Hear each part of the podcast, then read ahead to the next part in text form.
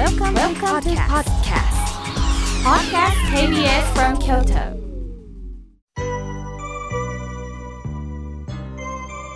さあ、ここからはたくさんのメッセージをいただきました。まずはじめに、さよこさん、お手紙をいただきました。ぎっしりと何枚も何枚も時間をかけて書いてくださいました。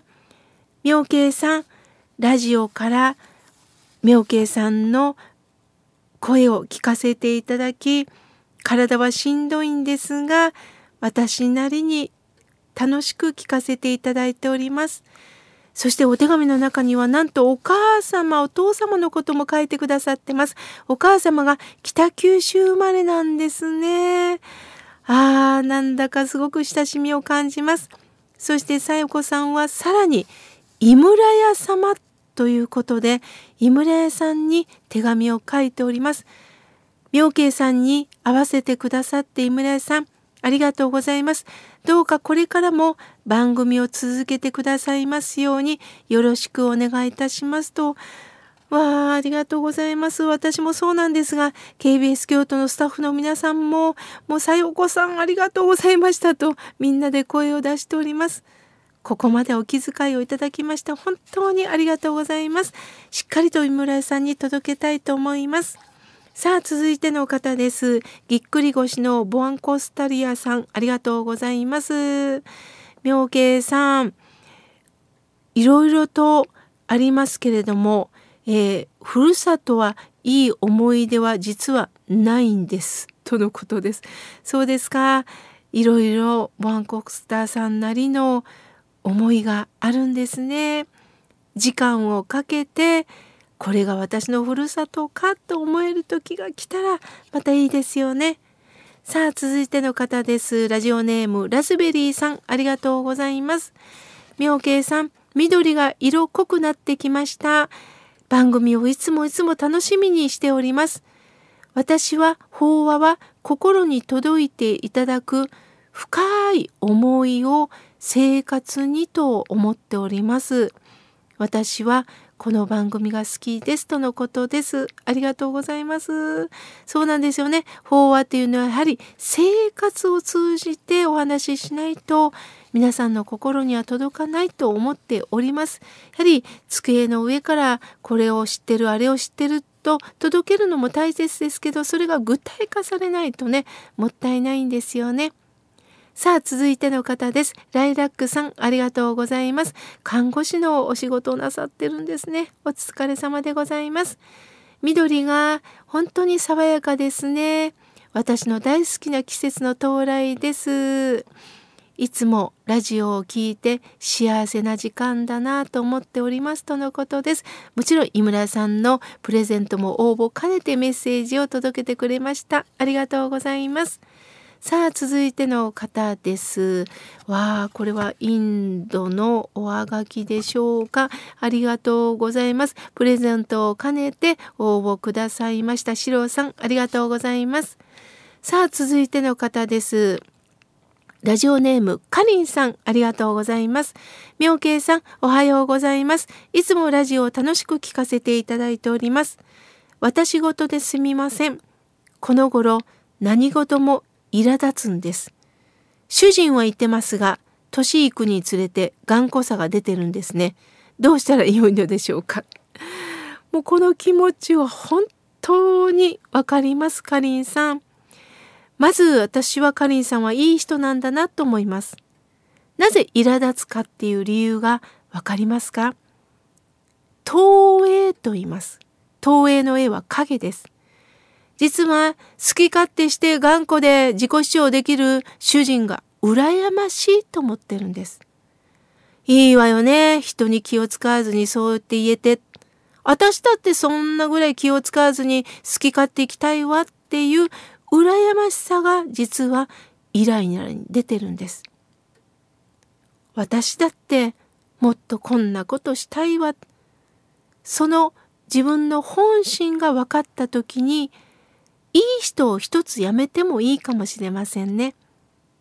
頑張ってる。完璧にこういうことをしなければいけない。これがかりんさんの素晴らしいとこなんですよね。だけども、できないかりんさんも、いよいよ出していってもいいんではないでしょうか。何でもなさるかりんさんをみんな当てにしてしまうんですよね。できない。ああ、この方も人間なんだと思ってもらうということもこちらから仕掛けてもいいような気がいたします。一つだけいい人をやめてみませんか？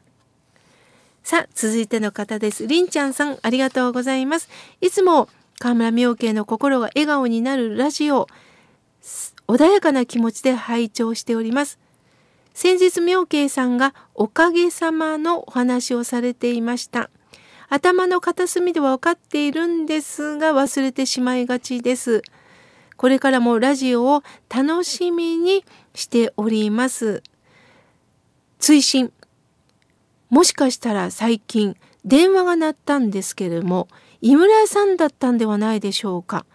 もしかしたらプレゼントが当選したという連絡かの思うんですけれども、失礼いたしました。これからもまた応募いたしますとのことです。そうなんですね。あのー、やはり井村さんは新鮮な状態で送りたいということから、在宅を確認して、あの、丁寧に放送して送ってくださってるそうです。ですから、あのー電話をするので身に覚えのない電話番号だったらねあの不安がらせて申し訳ございませんがあの商品の当選と同時に電話をねこれからもさせていただきますのでよろしくお願いいたします。さあ続いての方です。なっちゃんさんありがとうございます。毎週妙慶さんの番組を出勤する車の中で聞いております。妙慶さんこれからもどうかどうかお体を大切に頑張ってください。お願いします。そしてプレゼント当たりますようにとのことです。そうですか。出勤の道中に聞いてくださってるんですね。私の体のことまでいたわってくださって本当に嬉しいです。ありがとうございます。さあ、続いての方です。甲賀市のスカーレットさん。妙慶さん、おはようございます。言葉の贈り物で、妙慶さんはコロナのおかげでいろんなことを気づいたとおっしゃってたけど、本当にそうだなと思います。医療従事者さん、エッセンシャルワーカーさん、その方たちに対して本当にありがとうという気持ちが出ます。またコロナによってお互い思いやるおかげさまの言葉を知りました。辛くて苦しい3年間でしたが私たちはコロナのおかげで感じたこともあるんではないでしょうか。妙慶さん素敵な言葉のプレゼントありがとうございます。そしてプレゼントも応募いたしますとのことです。もうプレゼントの応募をしていただくのも嬉しいんですが、こうして温かい言葉を添えてくださるスカーレットさんのお気持ちに私も感謝いたしております。これからもよろしくお願いいたします。さあ続いての方です。まどかさんありがとうございます。妙慶さん、スタッフの皆さん、おはようございます。毎週毎週とっておきの時間ありがとうございます。先日買い物帰りの出来事のことを聞いてください。私の前をぽっちゃりした小学校低学年の男の子が歩いていました。向こうから男の人が近寄ってきて、おい、デブ死ね、と叫びました。言われた子は横を向いてじっとしていました。私はただびっくり。いじめっ子の大人の冷淡な顔にゾッとしました。声をかけたかったけどうるさいなおばはんと言われるのがオチです。黙って通り過ぎてしまいました。しかし、今その人に注意できなかったことがすごく情けないです。いじめを見て見ぬふりをした私も罪だと思っています。このいじめってなくならないんですか？妙慶さん、こういう時どうなさいますか？とのことです。突然のことですからね、瞬時に行動に出ることってできないですよね。まどかさんがおっしゃるように、確かにあなたなんてこと言うのって言った時うるせえ、おばんと言われそうです。それを言われた時にはもちろんショックですよね。私は過去女性が女性をひどく罵倒してるところを見たことがあります。その時私遠くからそれが聞こえたので近寄っていってその強い言葉を浴びせてる女性にこう言いました。ねえねえあなた今この子の顔見てほしいんよ。辛そうでしょ？それだけ言いました。注意するとね、やはり逆ギレもするでしょう。恥をかいた気分にもなるんです。自分からいじめをしときながら注意されるっていうのは受け入れられないんですね。それが分かったので状況を伝えました。今彼女はとっても辛そうだよ。この姿見てほしいなと悲しそうに伝えました。するとその人はぷいっとしてどっか行ったんですがどこかでああえらいこと言ったなって思ってくれてると思っております。また傷ついた方が目の前で下を向いてたらしんどかったねって声をかけてあげるのもいいと思います。まどかさん、こうしてラジオにメールをくださったことによって皆さんと共有できたはずです。だからどうか後悔しないでください。また辛いですがその状況がないことを願うんですがもしもあったらちょっと辛そうな顔見てくれないかなっていう声をかけてもいいかもしれません。もちろん状況に任せます。あまりもあの危害を加えられそうな状況であれば無理なさらないでくださいね。貴重なことをお知らせいただきましてありがとうございます。